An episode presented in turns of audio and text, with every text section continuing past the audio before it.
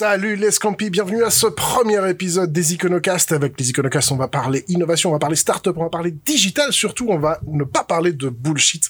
On va un peu sortir des sentiers battus et pour en parler avec moi autour de la table, on a entre autres le roi devenu fou après avoir compris que les gross hacking c'était juste les ex-obèses de Martin Luther, monsieur Jean-Christophe. Salut Surtout ne dites pas à sa mère qu'il est responsable de transformation digitale parce qu'elle pense qu'il est pianiste dans un bar à champagne. Bonjour Pedro. Bonjour. Et il peut vous faire la blague de l'ours bleu pendant des heures, on l'appelle le démineur en entreprise. Monsieur Steve, bienvenue. Bonjour tout le monde Et c'est parti pour ce premier épisode.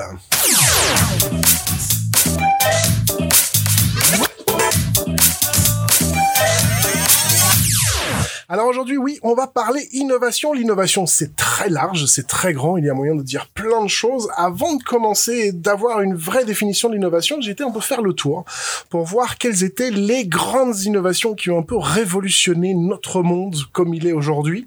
Alors on a entre autres en première place l'imprimerie, par Gutenberg, développé en 1450, avec quand même le premier livre en 1455, voilà.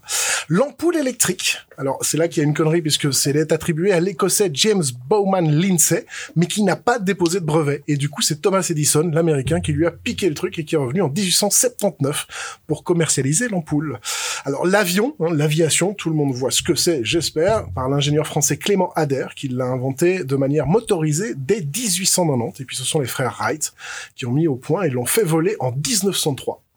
Voilà, avec le premier vol civil commercial qui a lieu aux États-Unis en 1914. Voilà, un peu de culture, ça ne fait pas de mal. Alors l'ordinateur personnel, on en a tous un ici, on est tous bien équipés et on ne peut pas imaginer sa vie sans. Eh bien, sachez qu'ils ont euh, commencé à apparaître dans les années 60 avec en 1965 l'Olivetti Programma 101 qui est le premier véritable ordinateur individuel à dimension réduite puisqu'avant ça prenait quand même toute une place et qui est breveté en 1973. Il faisait 135 kilos, c'est ça? Avec la batterie où tu as besoin de deux sacs derrière, mais c'est quand même 16 ans avant le premier Apple. Alors les vaccins, ça paraît con, mais ouais, aujourd'hui on fait vacciner tout le monde, et eh bien ça commençait en 1796 avec le Britannique Edward Jenner. Voilà, premier vaccin, quand même grosse innovation. L'automobile, juste pour des chiffres, en Belgique en 1930, il y avait à peu près 100 000 automobiles contre 6 millions aujourd'hui. Et alors, pour l'anecdote, eh bien, la toute première automobile, en fait, c'était un jouet et elle est attribuée à un flamand, Ferdinand Verbist, qui a fabriqué en 1668 un petit véhicule constitué d'une bouloire, d'un petit four et de petits trous à engrenage. Voilà. C'était la première voiture, je suis pas sûr qu'on puisse monter dedans. Euh, L'horloge, une des grosses inventions, puisque même si euh, on a toujours voulu mesurer le temps, eh bien c'est en 1336 à Milan qu'on installe sur un clocher ville la première horloge à sonner les heures. Et c'est au milieu du XIIIe siècle qu'on voit les premières horloges mécaniques apparaître aussi. Alors le téléphone qu'on utilise aujourd'hui euh, tout, le temps, tous les jours et qui a fort évalué, euh, évolué pardon, mais euh, bah, qui apparaît euh, avec Alexandre, Alexander Graham Bell, bon pardon, le 14 février 1876 pour la première fois avec son brevet de transmission de la voix humaine. Alors la réfrigération, les frigos, aujourd'hui c'est logique d'en avoir un. Alors avant les Mésopotamiens, les Grecs ou les Romains, les utilisaient déjà des fosses remplies de glace. Et bien les premières machines industrielles de réfrigération avec de l'ammoniac liquide apparaissent dans la deuxième moitié du 19e siècle. Et pour les premiers frigos électriques, eh bien il faudra attendre un siècle de plus. Donc c'est euh, dans le milieu du 20e qu'on a les premiers frigos électriques. Et enfin l'appareil photo qu'on a aujourd'hui sur nos téléphones, qu'on a partout, eh bien c'est Joseph Nicéphore Niepce, un inventeur français qui réussit à fixer des images sur des plaques d'étain à partir de 1826. Et c'est Louis Daguerre qui va améliorer le procédé et la photographie est officiellement née le 7 janvier 1839, le jour de la présentation du daguerréotype, qui est le premier appareil photo. Et c'est en 1861 que l'anglais Thomas Sutton réalisera la première photographie couleur. J'espère qu'ils ont changé le nom depuis. Oui, aujourd'hui ça s'appelle un cadeau Kodak. si vous vous souvenez de la pub cadeau Kodak. Voilà les grosses euh, innovations qui ont un peu euh, changé la face du monde. Alors aujourd'hui l'innovation, ben on, quand on pense innovation, j'ai l'impression qu'on parle beaucoup de digital. C'est quoi vous votre définition de l'innovation? Alors pour moi, euh, l'innovation, c'est quand on change la vie des gens en développant une nouvelle manière de faire quelque chose. une des spécialités de l'humain, c'est de maîtriser l'outil mieux que n'importe quel autre animal. Eh ben, l'innovation, c'est quand on modifie un outil à tel point qu'il change la civilisation. Ouais. Bah, moi, je suis dans une définition assez, assez similaire. C'est un produit ou un service qui change totalement les usages et qui modifie totalement un système déjà existant. Quand tu parles des dix, euh, des dix, euh, des dix innovations, elles ont changé totalement le système, elles ont changé totalement les habitudes des gens. Et pour moi, l'innovation, elle doit répondre à ces deux critères-là. Ok, ouais, ça se tient. Alors, pour moi, tu, tu me connais un peu, hein, j'ai plutôt une pédagogie inversée. Et donc, euh, j'ai surtout compris ce qu'était l'innovation par les belles, mauvaises façons d'innover. Alors, euh, il existe d'ailleurs un, un magnifique concours intitulé le Hackathon, Le, le hack à quoi? Hackathon, qui a lieu le, qui a eu lieu le 23 juin dernier à Nantes. Décidément, cette ville euh, est de plus en plus magnifique. Et la précédente s'est déroulée à Paris. Alors, qu'est-ce qu'un hackathon Mais oui, c'est quoi un hackathon Eh bien, un hackathon, c'est un événement qui se déroule en 48 heures où les participants conceptualisent leurs idées les plus débiles et réalisent des trucs stupides euh, dont absolument personne n'a besoin, ou alors c'est une erreur. On appelle ça un startup week-end, non? À peu près. En, mais, en fait, je, il faut je savoir. m'élever. je vous demande de vous arrêter. Donc, c'est, en fait, c'est un, un marathon d'innovation par l'absurde et où une certaine idéologie de st- start-upienne est tournée en dérision et pour mettre en lumière un peu la stupidité. En fait, en gros, ils veulent un peu imiter le, les hackathons qui se prennent un peu trop au sérieux selon eux. Alors, euh, pour bien comprendre de quoi il, s- de quoi il s'agit, c'est une contre-définition plus appropriée. Disons que c'est euh, une nouvelle méthode d'innover permettant à vos collaborateurs de libérer tout leur potentiel créatif, de stimuler leur productivité en matière ludique et de gagner en cohésion d'équipe. Bref, ça, ça rassemble tout un tas de fausses idées, sauf que eux savent que c'est vraiment du bullshit. Mais justement, en parlant de bullshit, parce que je, suis content que tu aies trouvé ce truc du hackathon et que tu le compares à l'hackathon, parce que est-ce que est-ce que finalement euh, il y a une grosse différence entre le hackathon et les hackathons tels que- tels qu'on les connaît? Parce que j'ai l'impression qu'on nous sert un peu l'innovation à toutes les sauces. C'est euh, aujourd'hui si tu veux euh, doubler ta facture, il suffit de dire que tu fais de l'innovation disruptive sur des startups avec de la blockchain. euh, et là c'est c'est le bon. combo gagnant. Et t'as le combo gagnant. On devrait faire un bingo bullshit qu'on distribue aux gens. euh, Pour, pour- Bah maintenant, euh, blockchain, c'est un peu perdu. hein. Tu dois dire que tu fais de l'UX. Ça, c'est vraiment important en 2019. Blockchain, c'est 2018. euh, on a vu tout ce qui, tout, tous les, toutes les monnaies qui se crachaient. Donc, c'est plus tellement, il faut plus trop en parler. Mais si tu veux vraiment gagner de l'argent, tu dis que tu fais de l'UX. Ouais, non mais je sais, je suis bien placé pour le savoir. c'est c'est le seul métier où tout le monde le veut, personne ne sait ce que c'est en fait. C'est Euh, comme le sexe chez les ados, quoi. C'est ça, tout le monde en parle et il dit qu'il le fait, mais quand tu creuses un peu, euh, en fait, il y a pas grand chose. A parlé politique là ou bien? Ah. Mais euh, alors au niveau innovation, c'est- clair que chacun ses définitions. Moi j'avais un pote allemand que je salue d'ailleurs, bonjour Stéphane qui habite Munich, et qui lui avait une définition de l'innovation. Il disait l'innovation c'est quand t'as compris que les gens ne veulent pas une table, ils veulent un endroit où manger. J'adore cette phrase. Ouais, mais je la, je la trouve terrible parce que oui, c'est vrai. J'ai tendance à, à, à croire qu'aujourd'hui, les gens se ruent sur l'innovation sans trop savoir ce que c'est et pensant que pour que ça soit innové, il faut que ça soit digital. Pour que ça soit une innovation, il faut que ça soit une app. Il faut que ce soit un site. Il faut que, euh, il faut rien du tout, le loup. C'est euh, innover. Tu peux faire ça en trouvant une nouvelle manière de bouffer du pain. Enfin, Ben oui, exactement. Ça, ça, ça répond les critères qu'on disait tout à l'heure. Hein. Aujourd'hui, il y, a- toute une confusion aujourd'hui entre ce qu'est l'innovation, la créativité, l'imagination, les idées. C'est un, un gros, euh, un gros sac euh, dans lequel on pioche un peu quelques mots euh, au hasard et puis après on dit qu'on qu'on l'innove. Mais on va, on va parler justement tout à l'heure d'innovation. On va, on va se faire un petit table talk sur l'innovation et justement on va parler start-up et grands groupes. Mais avant, on a, bah, toujours dans l'innovation, on a une petite séquence cinéma et qui va, où on va justement parler d'un tout nouveau truc euh, assez innovant qui n'a pas encore été fait sur Netflix.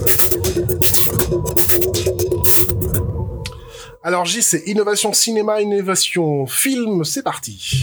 Oui, bonjour tout le monde. Aujourd'hui, je vais vous parler de Bandersnatch, euh, la dernière nouveauté de chez Netflix. Ah, Intéressant, hein euh, Bandersnatch, c'est un film interactif dans lequel le, na- le narratif va dépendre des choix que vous allez faire pendant l'épisode. Pour les plus vieux d'entre nous, c'est un peu comme les bons vieux, le livre dont vous êtes le héros. C'est le livre où, en fonction de nos actions, on peut se rendre à la page 42 ou à la page 217. Concrètement, pendant l'épisode, on va vous demander de faire un choix entre deux options. Cela vous dirigera vers une séquence A ou une séquence B. C'est très simple, c'est fluide, et pour une fois, on n'a rien à redire sur la qualité technique de Netflix. Pour cet épisode novateur, Netflix a misé sur la série Black Mirror. Cette série d'anticipation joue sur un futur proche qui nous plonge donc dans une intrigue possible et probable.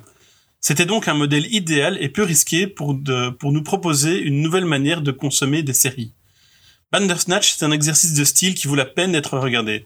Comptez environ 2h30 avant, afin de pouvoir vo- faire la plupart des scénarios possibles. Alors, euh, innovation ou coût médiatique?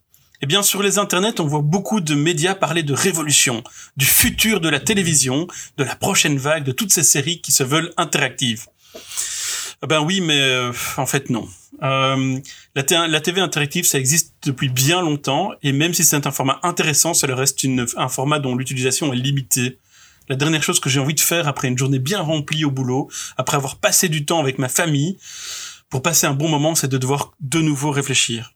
Je m'affale dans mon fauteuil, je lis un bon livre, je bois un bon verre, je regarde un bon film ou une bonne série. Euh, généralement Toys. Au niveau de l'innovation, YouTube l'a déjà fait, la pub l'a déjà fait, le cinéma l'a déjà fait, les livres l'ont déjà fait, il n'y a rien de nouveau au soleil. Euh, Est-ce que Bandersnatch est un bon épisode qui vous apportera du plaisir? Certainement. Est-ce que toutes les séries doivent devenir interactives? Par pitié, non. Et vous, qu'est-ce que vous en pensez? Alors moi, je me dis que ça pourrait quand même révolutionner un peu la stratégie du porno. ça peut être sympa. Tu vois, je te, je te fiste ou bien je te fais des câlins. Ceci dit, puisque tu parles de ça, il y a déjà la réalité virtuelle euh, en porno. Euh... Ah, merde, en, termes d'innovation, mais, mais en, en termes d'innovation, l'univers du porno est souvent précurseur. hein. Si vous voulez regarder les innovations, il faut regarder des pornos. C'est ça. Mais regarde du regardez un bon porno. Merde, on le regarde plus assez. Les Ouais, Après, euh, plus concrètement, euh, quand je regarde un porno, ce que j'ai envie de tenir en main, c'est pas ma télécommande, tu vois. Et puis, euh, Ouais, t'as- je vais enlever cette image de ma tête. Mais, On coupera au montage mais par contre, ça, ça- je, pour rebondir, euh, non pas sur le porno, mais sur euh, Black Mirror. ouais. Alors, The Black Mirror que, que j'aime beaucoup, mais j'ai pas. Moi, je suis, je crois que de vous quatre, enfin de nous quatre, je suis le seul qui n'ait pas vu euh, l'épisode. Mais euh, comme tu dis, j'ai, enfin, si tu regardes un film, tu regardes une série, c'est un moment pour te vider la tête. C'est pas pour commencer à toi faire le boulot. Après, je comprends l'idée d'innovation technique derrière et le fait de le faire sur un épisode de série, parce que je crois qu'on l'a tous eu un moment de regarder une série en se disant mais putain, va pas là, et voilà, et donc d'avoir cette possibilité d'offrir. Après, je trouve, on- je pense que c'est super bien médiatisé, mais je trouve pas ça super innovant. Il y avait un film qui est sorti qui s'appelait Hardcore Henry, euh, Ok. qui est d'ailleurs aussi sur Netflix et qui est tourné euh, tout en euh, FPS, donc c'est en première personne. Donc vous Mhm. êtes le héros et c'est vous qui y allez. Ça aussi, alors c'était sympa et c'est drôle, et on en a on en a parlé un peu et ça a été médiatisé à l'époque et euh, c'est une autre manière de regarder le cinéma, c'est une autre manière de regarder une série. Mais est-ce que c'est innovant? Comme tu disais, enfin moi je jouais au livre dont on est le héros et euh, Mais justement, moi je, pense que vous avez peu encore compris le, le potentiel de ce film. Moi, par exemple, j'ai vu ce film avec mes deux fils, hein, qui, qui ont une vingtaine d'années, et je sais pas si vous, pour ceux qui ont vu hein, la première séquence, on demande euh, aux héros de choisir entre les deux céréales. Ouais. Et là, je vois mes garçons, je leur dis mais tu veux lequel? Et ils me disent, euh, enfin je sais plus, il y avait, Frosties et l'autre marque que je connais pas. Et ils me disent tous les deux Frosties. Et là, je les regarde et je prends l'autre. Et ils savent que pendant tout le film, ça va être comme ça. Et ce sera tout un jeu de tension entre, tiens, s'ils s'ils me disent vraiment ce qu'ils veulent, est-ce que je le mettrai ou pas? Est-ce qu'ils vont devoir me mentir pour que je le mette? C'est ça, la, la- qualité de ce film. C'est ça dépend du niveau de sadisme que tu as en toi. Oui, mais toi, tu l'as vu avec euh, tes enfants. Moi, je l'ai vu avec ma femme. Et les disputes pour euh, parce qu'on ne fait pas le même choix est énorme. Donc, toi, tu es là pour te vider l'esprit. Et au gros, ça finit en scène de ménage parce qu'on n'a pas, on n'a pas les mêmes choix. Oui, mais ça, c'est parce que vous n'êtes pas deux à vivre dans une seule tête. Mais moi, quand je l'ai regardé, je l'ai regardé tout seul et j'avais les mêmes conflits. C'est est-ce que je suis euh, la route où j'ai bien deviné que c'est ça qu'on me demandait de faire ou est-ce que je sélectionne systématiquement l'option qui va faire chier le narratif parce que justement, c'est pas ça qu'il faut faire? Et donc, j'ai commencé un peu à tester, euh, sans rentrer dans les détails du film, mais tout ce qu'il y avait moyen de faire. Et c'est très intéressant.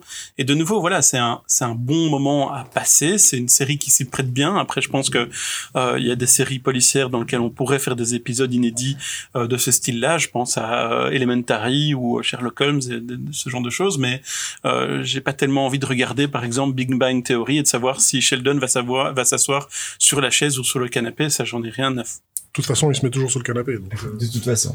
mais, mais ce qui est aussi très intéressant, c'est de se demander qu'est-ce que va faire Netflix avec toutes ces données-là?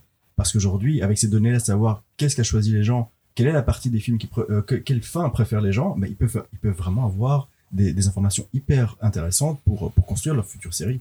Ouais, mais là, là, du coup, ça devient de, ça devient de l'utilisation pure et dure. C'est qu'est-ce que tu fais de la data, qu'est-ce que tu fais de la donnée? Personne alors, je, ça. je, comprends, mais- mais, non, mais- personne fait ça. Mais je comprends l'i- l'i- l'idée que c'est innovant et tout ça. Mais je pense qu'il y a un moment, il faut faire la différence entre quelque chose d'innovant et quelque chose d'original. Je pense que ce truc-là, oui, c'est original. Est-ce que c'est innovant? Enfin, c'est- c'est c'est aussi le débat de, de, de ce podcast-ci. C'est l'innovation, les gars. C'est quelque chose qui n'a jamais été fait. Alors, ça n'a probablement jamais été fait sur une série euh, en VOD comme ça, mais le fait de choisir des fins alternatives, tu l'avais dit au début, YouTube l'a fait. YouTube, il y a eu des, des campagnes de publicité ou même des mini-web-séries où on pouvait choisir ce qu'on décidait de faire. Oui, mais n'oublie pas les définitions de, de, de l'innovation. Est-ce que ça a changé les usages aujourd'hui? Est-ce que ça change un système aujourd'hui? Est-ce qu'on va produire des films différemment? Ça va changer un système? Je Non. pense pas. Non, ça va pas changer ma manière peut de pas regarder ça comme une innovation dans, dans, dans ce cas-là. Euh, on parle souvent de, de, de, de, de, de l'iPhone ou de l'i- l'iPod comme une innovation. Le MP3 existait déjà avant, mais ils ont réussi à changer totalement un système de production euh, musicale, de pouvoir acheter à l'unité ton titre. Donc là, oui, on peut parler d'innovation parce qu'il y a eu un changement dans les usages, dans les systèmes. Ici, je ne vois pas de changement. On ne va pas produire des films différemment demain que euh, après après ce, film ce film-ci. Euh. Moi, moi, je crois que l'innovation, elle pourrait venir si on mixe maintenant le choix et, euh, et en même temps la, la 3D et qu'on puisse commencer à choisir sa pièce, qu'on puisse commencer à rentrer dans l'endroit ou bien avoir ton propre point de vue du film, tu vois, pouvoir te, pouvoir te déplacer dans le film et pouvoir regarder d'un autre endroit. Là, ça sera, on, rentrera vraiment dans l'innovation. Tu Ouais, mais penses alors, encore au porno là, toi hein Mais là, on, on- là, c'est le jeu vidéo. Enfin, je veux dire, dans le jeu vidéo, c'est exactement ça que tu fais. Il y a des jeux de vidéo qui sont très axés sur la cinématique et qui utilisent tous les codes des séries et des films, et dans lequel tu peux vraiment faire des actions et suivre euh, et faire des fins alternatives.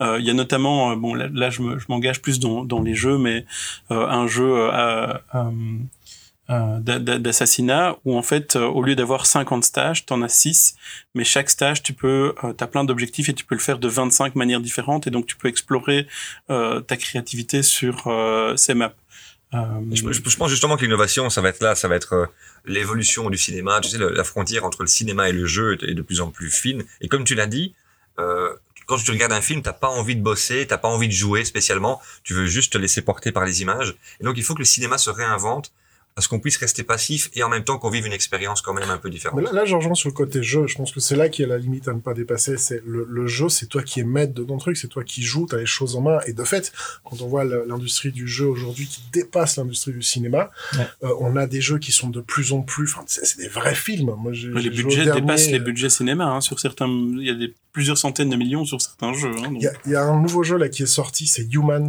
où, euh, où c'est c'est vraiment chaque choix qu'on fait, chaque pas qu'on fait a une influence sur comment les choses vont évoluer. Enfin, c'est oui, mais là, comme tu dis, c'est du jeu, c'est pas du cinéma, c'est pas du théâtre. Enfin, le, le, le- le- quelque part, je, je suis peut-être parce que je suis, je suis comédien aussi euh, dans, le truc et, et il faut il faut parfois pas essayer de réinventer la roue, mais le théâtre et le cinéma, c'est fait pour je vous offre une histoire, je vous raconte une histoire. Putain, si, si à chaque fois que tu racontes une histoire, il y a un mec qui te coupe pour te dire ah je veux que tu racontes ça, je... ben putain raconte ton histoire toi-même et nous casse pas les couilles. Il y, a, il y a quand même certains films pour lesquels ce serait bien. Vous connaissez tous le, le- le film de Batman avec Marion Cotillard. Oh Si on pouvait changer la fin et faire en sorte qu'elle ne meure pas ou qu'elle meure différemment, ce serait quand même pas mal. Oui, effectivement. Ouais, non, mais on lui, a- elle- on lui avait promis qu'on n'en parlerait pas, mais Marion, si tu nous écoutes, qu'est-ce que t'as foutu? Ouais. Bref. Euh, mais euh, non, mais ici, voilà. Alors, euh, encore une fois, ça repose la question euh, est-ce qu'on considère des choses qui sont innovantes ou est-ce qu'on appelle les choses de l'innovation juste parce qu'elles sont bien marketées ou, euh, ou est-ce qu'on devrait peut-être redéfinir vraiment ce que ça veut dire l'innovation? Mais alors, j'ai une question qui revient par rapport à ça. L'innovation, finalement, est-ce qu'elle ne nous échappe pas? Est-ce qu'en fait, finalement, euh, on, on est créateur, on a envie de développer des choses, et puis que l'innovation, c'est le coup de bol qui fait qu'à un moment donné, oui, ça prend. Et, euh, et d'ailleurs, je pense au, au Google Glass, Mm. qui au début euh, pensait aller être devenir une innovation pour tout le monde, et puis ça n'a pas pris. Néanmoins, on voit qu'il y a pas mal de chirurgiens qui se sont réappropriés l'application, qui sont réappropriés l'invention, et ça, ça a changé, mais pas comme l'inventeur pensait que ça allait le faire. Mais d'ailleurs, euh, finalement, l'évolution des Google Glass, parce qu'elles existent toujours, c'est justement de se focaliser sur euh, le marché professionnel. Et donc voilà, maintenant, ce qu'ils vendent, c'est euh, de la réalité augmentée pour euh, les professionnels. Et, si on part dans ce sujet-là, ben, c'est vraiment aussi la réalité augmentée. Est-ce que c'est vraiment intéressant pour Monsieur Tout le Monde, ou est-ce que c'est pas juste intéressant et très intéressant pour le monde professionnel? Mais c'est là qu'est le souci, c'est quand on commence à définir l'innovation ou quelque chose qui est innovant a priori, avant même qu'il ait été testé chez les gens ou avant même que les gens l'adaptent ou pas. L'innovation vient après coup, quand, quand tu as les usages qui ont changé, quand ça a changé un système. Tu ne peux pas lancer un produit et le jour 1 dire ceci est une innovation. C'est totalement absurde. Moi, j'aurais envie de dire, l'innovation, finalement, c'est le résultat ou pas d'une invention. Ouais, mais c'est bien parce que ça va me permettre de rebondir sur notre euh, prochaine euh, prochaine partie où on va justement débattre de l'innovation avec les grands groupes. On se retrouve tout de suite après.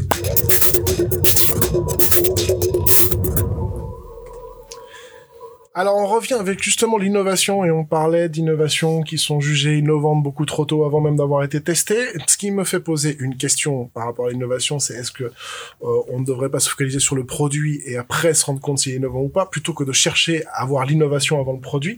Et c'est une question que se posent beaucoup de grands groupes et comme apparemment ils ont beaucoup de mal à y répondre, ils ont décidé d'utiliser de plus en plus ce qu'on appelle des startup studios. Exactement. Le nouvel impératif qu'on entend dans les entreprises aujourd'hui, c'est faut innover. Euh, c'est bien sympa, mais comment on peut faire? La, majorité des entreprises ne le savent pas, et une solution semble émerger depuis quelques années, s'inspirer des startups. Le nouveau Graal, donc, c'est d'insuffler l'état d'esprit des start-upers chez ses employés pour que l'entreprise puisse innover. Mais en fait, c'est quoi l'état d'esprit startup? Moi, je sais pas, mais je suis pas le seul parce que ces entreprises ne savent pas non plus. Alors, elles mettent simplement quelquefois un baby-foot dans une pièce, elles ajoutent des couleurs flashy sur les murs, elles affichent partout les valeurs de leur entreprise pour faire comme les startups. Mais évidemment, ça ne marche pas. Une autre solution euh, qui qu'on voit apparaître euh, depuis depuis un certain temps, c'est d'externaliser l'innovation, de confier l'innovation à des startup studios ou des startup labs. On entend euh, plusieurs plusieurs déclinaisons de ce terme. Les startup studios, c'est quoi? Ce sont ces entreprises qui créent des startups pour répondre à un besoin des gens ou à un besoin d'une entreprise et qui ont comme objectif principal de faire grandir cette startup pour la revendre à un très bon prix à une grande entreprise. C'est une idée assez intéressante et qui pourrait répondre au problème de l'innovation que rencontrent ces grands groupes. Une fois que la startup est rachetée ou intégrée dans une grande entreprise, ça ne marche plus tant que ça. Les nouvelles idées ne sortent plus, le produit n'évolue plus, comme si cette agilité et rapidité propres aux startups n'étaient définitivement pas compatibles avec les grandes entreprises. Mais depuis quelques années, certaines entreprises essaient une autre formule qui me semble assez intéressante. Au lieu d'externaliser complètement leur innovation dans des startup studios, eh bien, elles créent leur startup, leur startup studio en interne, au sein même de leur structure. Et pour garder cet état d'esprit euh, startup, vous voyez cette chose là qu'on a du mal à définir, euh, on promet à ces équipes une grande liberté on leur installe un baby-foot, on les autorise à écrire sur les murs, on double, voire non, on les triple le budget post-it et on leur demande de sortir des idées innovantes qui doivent pouvoir entrer dans le process existant. Et encore une fois, malheureusement, ça ne marche pas tant que ça. Si on ne laisse pas une liberté totale à ces cellules pour innover, ça ne peut pas fonctionner. Brider la créativité par des process lourds ou par des outils inadaptés, ça n'aidera pas à stimuler l'innovation. Alors, est-ce que la solution n'est pas d'arrêter de croire que seules les startups sont capables d'innover et qu'une autre voie est possible à l'intérieur même des entreprises? Alors ça, c'est très tordu, mais bougrement intelligent. les startup studios, vous en pensez quoi, vous les gars? Enfin, moi qui viens euh, vraiment fort du, du monde des startups, je pense que euh, il y, a, y, a, déjà un premier point dans, dans tout ce que tu disais pourquoi est-ce que euh, une fois tu parlais du fait que les startups euh, une fois qu'elles se transforment euh, ou qu'elles intègrent une grande entreprise elles ne fonctionnent pas. Mais une grande entreprise au départ était une startup. Et au départ une startup c'est quoi? C'est un, système dans lequel tu as peu de moyens tu as peu de ressources tu as peu de, connaissances du marché. Il y, y a peu de beaucoup de choses ce qui fait que tu dois faire un peu tout. Et donc, euh, tu es obligé d'aller vite, tu es obligé de tester, tu es obligé de euh, comprendre là où tu veux aller. Et t'as pas le choix parce que t'as pas d'argent, t'as pas de salaire derrière toi. Et donc, c'est une marche forcée. Et donc, ça t'oblige à faire des choix qui doivent être le plus pragmatique et le plus rapide possible.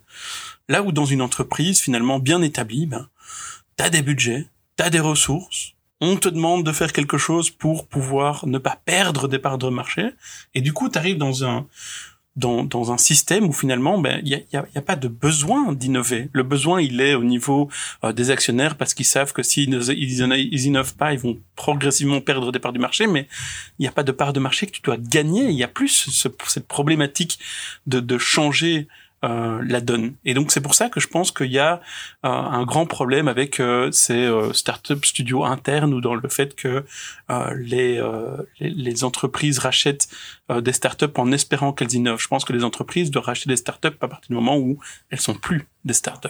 Oui, c'est ça. Se, dire que les startups en fait ont on baisse les bras au sein des entreprises, on dit mais l'entreprise ne va pas innover, on baisse les bras, ça va être à l'extérieur que ça va se passer, c'est au sein des startups, est une grande erreur il y a beaucoup d'entreprises qui doivent innover aujourd'hui, qui doivent se remettre en question.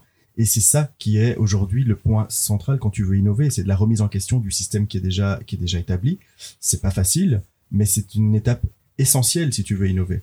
Et les startups, ils pensent que euh, les startups vont pouvoir apporter, parce que dans les startups studios en interne, quelquefois l'objectif qui leur est fixé, c'est de d'évangéliser, un terme qu'on entend beaucoup, évangéliser en interne pour pouvoir faire en sorte qu'en interne, les employés vont aussi euh, prendre cette habitude et c'est euh, c'est c'est une manière de penser qu'ont euh, qu'ont les, star- les startups. Là, tu parles des programmes d'intrapreneuriat qu'on trouve dans pas mal de grosses boîtes. Voilà, entre autres, il y a ceci, il y a ça, il y a ça mais voilà. Et, et, et donc penser que l'innovation ne vient que par la startup et qu'on va essayer de d'intégrer cet état d'esprit au sein des, des entreprises et que c'est comme ça que l'entreprise va innover. Je pense qu'il y a une autre voie qui est possible à explorer évidemment, mais que les entreprises ne doivent pas comme ça externaliser totalement leur innovation et qu'en interne, euh, elles peuvent trouver les moyens de le faire, stimuler la créativité, stimuler l'innovation. Alors moi, moi j'ai bossé aussi, donc, mais du, plutôt du côté de l'entreprise. Et donc il y a, y a deux types de démarches au niveau de l'entreprise. Tu les entreprises qui ont énormément de cash et qui veulent investir parce qu'ils se rendent compte qu'ils doivent rester à la pointe. Et donc ils vont vouloir investir soit en interne, et c'est assez compliqué effectivement de transformer l'état d'esprit de- d'employés qui sont là depuis 15-20 ans, soit d'aller chercher à l'extérieur des personnes euh, qui ont un état d'esprit entrepreneurial et sur, chez qui ils vont injecter de l'argent. Et là encore, tu as, deux, deux cas de figure. T'as l'entreprise qui dit tiens, moi je veux investir pour récupérer très rapidement du cash, entre 3 et 5 ans, et auquel cas ben, ils peuvent souvent se planter. Et dans tous les cas, en tout cas, le le- l'intérêt n'est pas toujours le, le, le plus le mieux ciblé. Et puis tu as l'entreprise qui dit simplement euh, nous on veut rester toujours à la pointe de la technologie, l'argent qu'on investit, il peut être perdu, c'est pas grave. Ok Et on va chercher des personnes qui vont réfléchir pour nous. On va faire les salons, on va aller chercher, tu sais un peu comme euh, euh, Eddie Barclay allait chercher ses nouvelles vedettes à l'époque. Et là, je pense qu'il y a quelque chose d'intéressant parce que tu as quand même euh, des personnes dans les entreprises qui ont énormément de cash, hein, il faut, faut avouer ce qui est, c'est l'entreprise qui a l'argent, et qui vont aller à la quête de personnes qui bossent dans leur garage dans des moments clés. Et là, je pense que si l'entrepreneur se dit, oui, on peut perdre de l'argent, l'important, c'est effectivement d'innover, de tester, de chercher, et donc d'accepter de pouvoir se planter, alors il peut y avoir de, de belles expériences. Mais mais je pense que c'est là justement qu'il y a tout le truc, c'est que euh, par rapport aux grands groupes comparé à ces petits euh, entrepreneurs qui sont dans leur garage, parce que enfin, tous ceux qui réussissent ont un garage. Donc si toi aussi tu nous écoutes et que tu veux réussir, prends un garage. Euh, mais C'était c'est d'ailleurs une magnifique publicité de, de quelqu'un qui louait des garages, de dire euh, ils ont commencé là et euh, donc toi aussi loue ton garage. C'est pas possible pour moi, j'ai transformé mon garage en buanderie. Et ben voilà, bah tu, tu seras comme nous, des losers toute ta vie. Donc, Euh, les, les Roumains qui sont dans mon garage, alors, sont des start-upers. Exactement. ça. mais, mais je pense qu'il y, a- il y a cette peur de tout perdre. Et je pense que ce- ce qui fait qu'une startup fonctionne, comme on me disait, c'est que euh, l'urgence, on l'a. Quand tu es entrepreneur et que tu es tout seul avec ta tronche, si t'as pas facturé à la fin du mois, tu sais pas payer ton loyer, tu sais pas payer tes employés, tu sais pas... Il y a des choses où, dans l'urgence, il faut que tu trouves des solutions. Dans l'urgence, tu vas devenir créatif. Dans l'urgence, tu vas devenir innovant parce qu'il va falloir que tu sortes des sentiers battus pour arriver à sauver la situation. Chose qu'un grand groupe, comme tu disais, on a de la thune, on a de la thune à perdre. Comment tu peux être innovant puisque de toute façon, tu ne prends aucun risque? Il n'y a pas de risque que tu perdes la face. Il n'y a pas de risque que tu perdes un produit.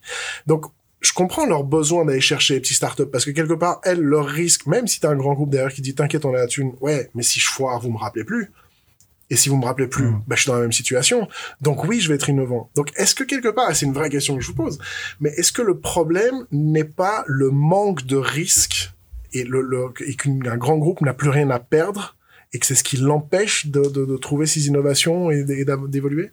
Mais d'ailleurs, ça me, ça me fait penser à un parallèle qui est très intéressant au niveau de la créativité.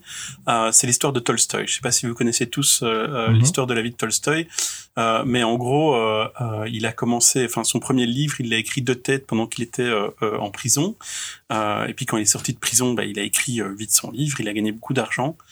Et ensuite, à chaque fois qu'il voulait euh, écrire un livre, il allait au casino, il claquait toute sa fortune, il savait qu'il avait plus que une à deux semaines chez lui, sinon il était à la rue, et hop, en une ou deux semaines, il écrivait un nouveau chef-d'œuvre. Et donc, c'était, c'est vraiment un- un- une méthode que lui appliquait de, de se mettre en péril afin de pouvoir être créatif. Et il ne dépensait, il ne dépensait pas que dans le jeu. Hein. Ouais, non, plein d'autres choses, hein, des trucs qui font rire et rigoler. Mais euh, oui, c'est ce qu'il appelait la mort psychologique. Et c'était l'état de mort psychologique qu'ils recherchaient, parce que c'est justement là qu'on devient les, plus créatifs. Il y a même des, des, grandes batailles qui se sont perdues, parce qu'en fait, les, grosses armées débarquaient avec toute la, force qu'on pouvait avoir, et en face, t'avais juste des paysans qui n'avaient absolument plus rien à perdre, et, euh, et qui les ont mis juste mis leur mère, parce que bah justement, ils sont plus créatifs. Il y a, un autre truc aussi euh, qui, peut foutre en l'air un peu l'esprit d'innovation dans les grandes entreprises, c'est le ROI, le, le règlement d'ordre intérieur. Euh, moi, j'ai. que tu parlais du retour sur investissement. non, non. Le, le règlement d'ordre intérieur qui fait qu'à un moment donné, des personnes pendant 10, 15 ans vont devoir travailler d'une telle heure à une telle heure, vont devoir travailler dans un même endroit, dans les mêmes murs, etc. Alors qu'en fait, justement, l'esprit entrepreneurial, c'est un peu comme on retrouve ça également euh, chez les publicitaires c'est euh, sont des personnes qui qui à un moment donné savent qu'il faut procrastiner et c'est pas parce que tu t'es allongé dans un sofa que tu ne fais rien. Quand tu es créatif à un moment donné, tu dois taper ta balle contre un mur et c'est pas grave, tu dois pas faire semblant de travailler. Et ça, dans pas mal d'entreprises, ils ne l'ont pas compris. Mais ça, parce que tu encore du mal. Enfin, moi, je le vois, je suis consultant pour pas mal de boîtes. Des clients le client te paye pour être 8 heures par jour chez lui. S'il ne te voit pas pendant 8 heures, il y a un problème. Il paye ses employés pour faire 40 heures semaine. Même s'ils sont 8 heures sur YouTube ou sur Facebook, ils sont 8 heures derrière leur écran, donc ils sont là où ils doivent être. C'est le gros problème aujourd'hui, c'est vrai. Mais ça, c'est, enfin, tu sais pas changer la mentalité des grands groupes là-dessus parce que tu auras toujours euh, soit un problème avec les syndicats, soit un problème avec euh, le, les RH, soit un problème avec même les gens c'est les fameux freins dont je parlais tout à l'heure, les freins à ces entreprises, les freins d'innover. Ce sont ces freins structurels, justement, d'organisation qui ne stimulent pas la créativité. Et le problème dans, dans, dans, la, je dis pas la, majorité, mais dans beaucoup d'entreprises qui intègrent une cellule innovation ou un, ou un, startup studio, c'est qu'elle elle va forcer ce startup studio à, à, adhérer à cette mentalité-là, à cette philosophie d'entreprise ou culture d'entreprise, comme on dit aujourd'hui. Et c'est ça qui va casser justement cette, cette, cette motivation de, de, de ces, ces startups avec les fameuses réunionites des grands groupes. Ah, elle m'en parle pas. C'est pour ça qu'il y, y, y, a un endroit que je connais euh, assez, qui, qui est vraiment intéressant, c'est Euratechnologie sur l'île. Et euh, c'est un endroit où pas mal d'entreprises comme IBM se sont implantées, mais autour d'Euratechnologie. Donc ils sont implantés, ils investissent pas mal d'argent dans le lieu, et ils incitent euh, des, des, entrepreneurs de, de, de venir en incubation et donc de les laisser relativement libres. Hein. Ils injectent de l'argent, ils les suivent, et à la fois ils les laissent libres dans un univers qui n'est pas l'univers de l'entreprise. Et ensuite, ben, ils prennent ou ils ne prennent pas certaines idées, certaines idées, et puis ils les rachètent ou ils ne les rachètent pas. C'est assez intéressant comme, concept et on, on y trouve pas mal de bonnes idées. Ben, tiens, ça me fait penser parce que tu parlais de, ça, euh, des, incubateurs, etc. Euh, vous pensez quoi, vous, de tous ces incubateurs euh, aujourd'hui parce que j'ai l'impression que ces incubateurs, ils, prennent de plus en plus de thunes, mais ils font de moins en moins le taf pour lequel ils sont payés. Je pense que ça, dépend où. En Belgique, effectivement, euh, certains euh, font bien leur boulot et euh, certains, on, on, on, pourrait croire que ce sont pas. Euh, euh, en fait, ce que je veux dire, c'est qu'il y a notamment une banque qui a un incubateur et quand tu euh, grattes un peu en interne comment ils font, en fait, c'est intéressant. Tu pourrais te dire c'est une banque, donc ça va être le gros n'importe quoi, très structuré. tu fais rien de, de en dehors des sentiers battus. Ben, au contraire, eux euh, sont innovants. Il y a d'autres incubateurs euh, dont je ne citerai pas le nom qui ne font pas effectivement leur boulot. Euh, et ça, c'est bien dommage parce que euh, il y a vraiment beaucoup de choses qu'il y a moyen de faire. Euh, au Canada, ils ont vraiment des systèmes où, par exemple, tu as, un building où tu as 5-6 étages et en fait, tu commences tout en bas. Tu commences vraiment dans, dans le coworking et tu as des coachs et tu as des coachs qui te demandent qui sont pas là pour juste vendre leur merde euh, mais qui sont aussi là pour euh, te pousser jusque dans tes derniers retranchements et tu dois délivrer. C'est pour toi tu dois délivrer c'est pour toi mais tu dois délivrer. Et dès que tu as délivré tu peux commencer à monter et aller dans l'incubateur. Et une fois que tu as passé l'incubateur tu peux aller dans l'accélérateur. Et une fois que tu vas aller dans l'accélérateur tu peux passer dans euh, tes, tes, propres bureaux. Et puis après bah, tu dois quitter le building parce que tu es une grosse société et que euh, tout a bien marché. Et si tu n'arrives pas à monter les étapes ben, tu dégages ou tu recommences euh, au, au, bas de l'échelle. Je pense Belgique, on n'a pas encore euh, ça. Il y a des gens qui ont essayé de faire euh, des systèmes à plusieurs étages, euh, mais on n'en est pas encore à cet esprit de c'est marche ou crève et c'est pas juste, tu sais, c'est tranquille, on est en Belgique, on est des cools, on va t'aider. Il y a fort le côté bisounours hein, ici en Belgique sur les, les startups. Euh, c'est cool, c'est chouette, on va te prendre par la main. Bah, c'est, ça fait penser à des chansons. C'est, c'est, c'est vraiment, et puis tout dépend aussi de la qualité des coachs. Hein, parce que dans des incubateurs, euh, la qualité de certains coachs, je vais pas citer de nom. Euh, voilà. Moi qui avais cru qu'on allait balancer à mort, bah ouais, Non, non, c'est, c'est, c'est- ça dépend beaucoup aussi de la qualité des coachs, des coachs aussi, quoi. Mais Moi, moi, ce qui m'étonne euh, parfois dans, dans les coachs que je rencontre chez- dans les incubateurs, c'est le nombre de coachs qui ont été eux-mêmes ou non entrepreneurs. Ouais. Et là, tu te dis, mais en fait, oui, t'as as fait quoi? Donc, t'as as fait 15 ans dans, dans une banque bien connue, et puis après, euh, tu t'es- t'as été salarié euh, comme coach. Salarié. Là, il y a, il y a un truc que je comprends pas. Et donc, euh, ton taux de réussite, etc., euh, ta, ta façon de rebondir, comment tu fais? Sur base de théorie, sur base de canevas que t'as appris, euh, ça n'a pas beaucoup de sens. Bon, allez. Après, ça dépend. Moi, je, je, je connais un coach qui a fait euh, 25 ans de banque et puis coach. Euh, je, je te, je te, je- si tu as besoin, si tu as du stress, c'est un coach en, en gestion du stress, mais le, le, c'est incroyable, quoi. Il te fait, il te transforme. Et donc, ça peut aussi être la personnalité de la personne. Donc, il n'y a pas que des, que Oui. des, Et puis le sujet aussi, et le sujet, le, le sujet aussi, effectivement, c'est si tu as été employé pendant 25 ans de ta vie, mais que tu le cadores pour les aspects marketing, t'as pas besoin d'avoir été entrepreneur pour pouvoir aider des entrepreneurs sur ces aspects-là. Maintenant, effectivement, sur le côté euh, gérer l'échec et compagnie, ce qu'on entend beaucoup, si tu n'as pas été entrepreneur, je pense que tu ne peux pas comprendre ce que c'est. Voilà, alors c'est tout le problème, c'est que dans- on a toujours des perles, il y a toujours des personnes qui sortent du lot. Le problème, c'est que dans la masse des personnes qui sont prêtes à t'aider, alors qu'elles-mêmes ont parfois des difficultés à s'aider, ça devient parfois compliqué. Allez, pour conclure cette, euh, cette partie du Table Talk, à JC, pour toi, tu penses que les Startup Studio, c'est la solution pour les grands groupes? Alors salut, moi c'est JC. Alors, euh, vous connaissez qui je suis, non? Vous me connaissez pas? Bah, Alors c'est pas normal. Je suis le self-made man des startups wallonnes. Je suis le, le leveur de fonds de tiroirs publics et privés, le supporter des diables rouges les plus sexy. Mais ma vie privée ne vous regarde pas. Alors aujourd'hui, moi euh, j'ai envie de vous offrir, hein, moi Jean-Charles, vous offrir en exclusivité quelques clés de mon succès. Vas-y, Jean-Charles, éclaire-nous. Eh bien, c'est seulement quand on est riche qu'on peut vraiment être altruiste. Ça, c'est la première chose que j'ai apprise. Et moi, j'ai envie de donner. Alors voilà, moi c'est moi, salut, salut, moi c'est Jean-Charles, j'ai 19 ans et je suis à ma troisième start-up que vous connaissez certainement. Après avoir lancé Coffee Express Delivery by Yourself, après Match Love When You Sleep Alone, j'ai lancé la nouvelle campagne de fonds pour ma dernière start-up que j'ai baptisée Track My Doggy Poop. Pa- pardon? Track My Doggy Poop. Ah oui, j'ai, salut, c'est moi, c'est Jean-Charles. J'ai eu une expérience, je suis allé voir un pote euh, dans une magnifique ville, Mons. Alors, euh, Mons a une, une particularité, c'est son beffroi. Il y a une deuxième particularité, ce sont ces merdes de chiens sur les trottoirs. C'est la ville la plus merdique de chiens sur les trottoirs que j'ai connue. Et je me suis dit, tiens, là où les gens voient de la merde, moi je vois quoi? Une opportunité. Oui, je, je me suis dit, What the fuck cette ville hein? C'est quoi ce bordel, nom de Dieu, pour les francophiles? Il y a plein de merdes de chiens sur tous les trottoirs. Et voilà Thierry, l'opportunité qui s'ouvre à toi. Tu connais le principe, qui dit problème dit opportunité, qui dit opportunité dit solution. J'ai tout de suite remarqué qu'on avait un bel échantillon de merde de plusieurs semaines. Et au vu de la date de cette déjection, j'en ai déduit que les employés communaux devaient certainement être bien débordés.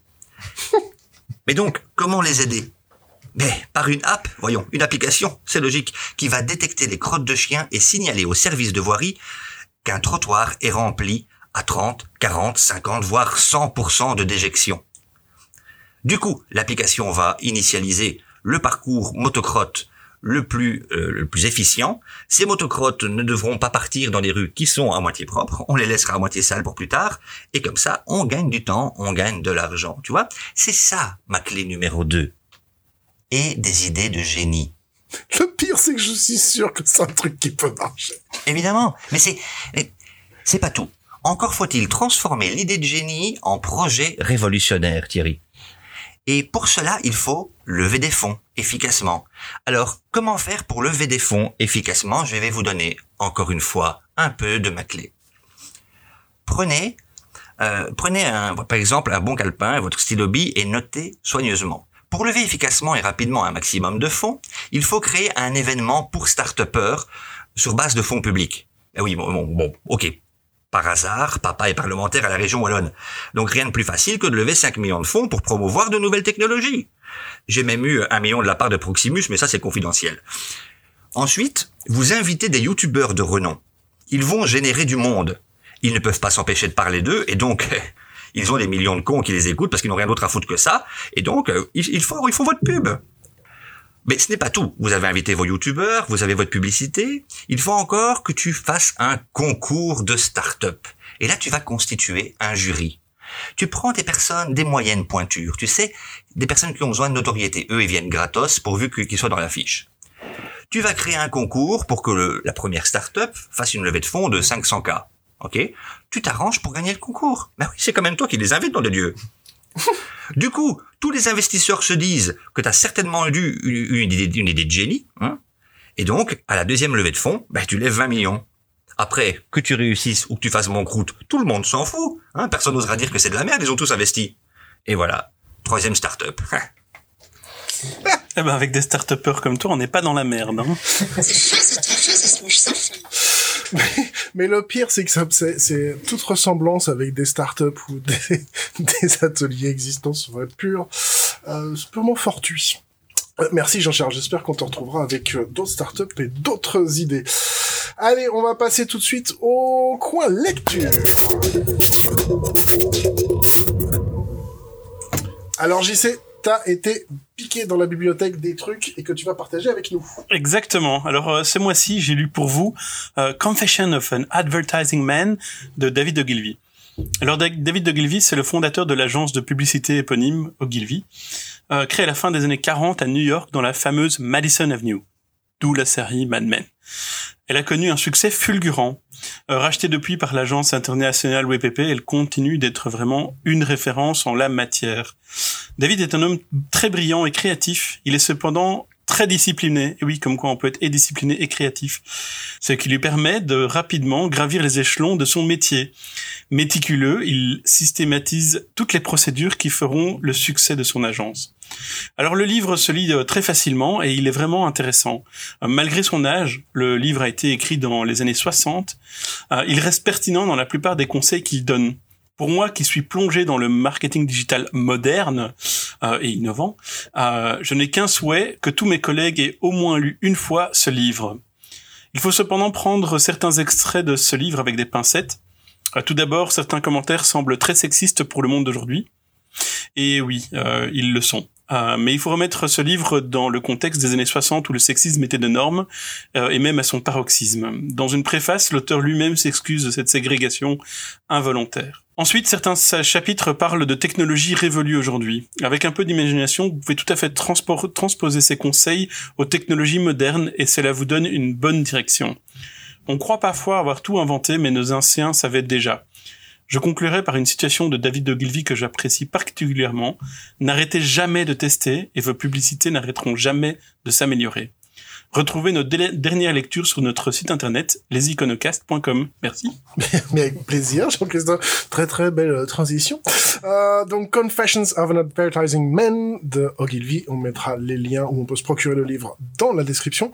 Euh, et moi, je vais vous parler d'un autre bouquin qui est le guide de survie aux réunions, euh, écrit par Sacha Lopez, David Lemel et Marc Bourguignon.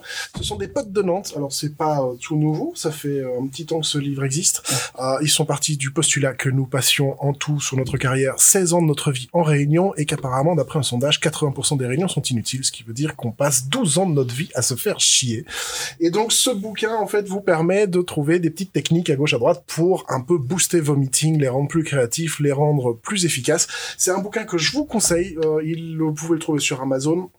Il coûte pas cher, il est vraiment bien écrit, il se lit facilement, bien chapitré, plein d'exercices. Alors vous allez augmenter votre production de post-it. hein. Donc si vous en avez en groupe, c'est pas grave. Donc guide de survie aux réunions, on mettra ça également dans les dans la description.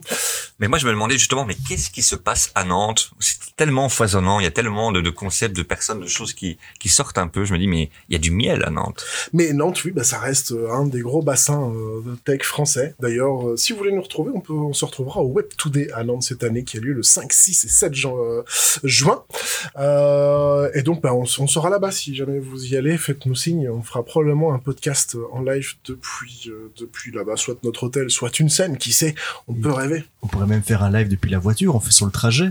ah bah oui. tiens. Innovons, innovons. Innovons, bah ouais, appelons ça l'innovation. En tout cas, un grand merci de nous avoir suivis pour ce premier podcast. Jean-Christophe, un grand merci de nous avoir accompagnés. Euh, Pedro, Merci, se retrouve prochain. Steve, tu embrasseras Jean-Charles de notre part. Euh, Je lui dirai. Euh, voilà. Et puis quant à nous, on se retrouve le mois prochain pour d'autres sujets, d'autres chroniques, d'autres coins lecture, et puis bah, toujours du no bullshit, et surtout, surtout de la mauvaise foi. Au mois prochain Salut tout le monde bye, bye.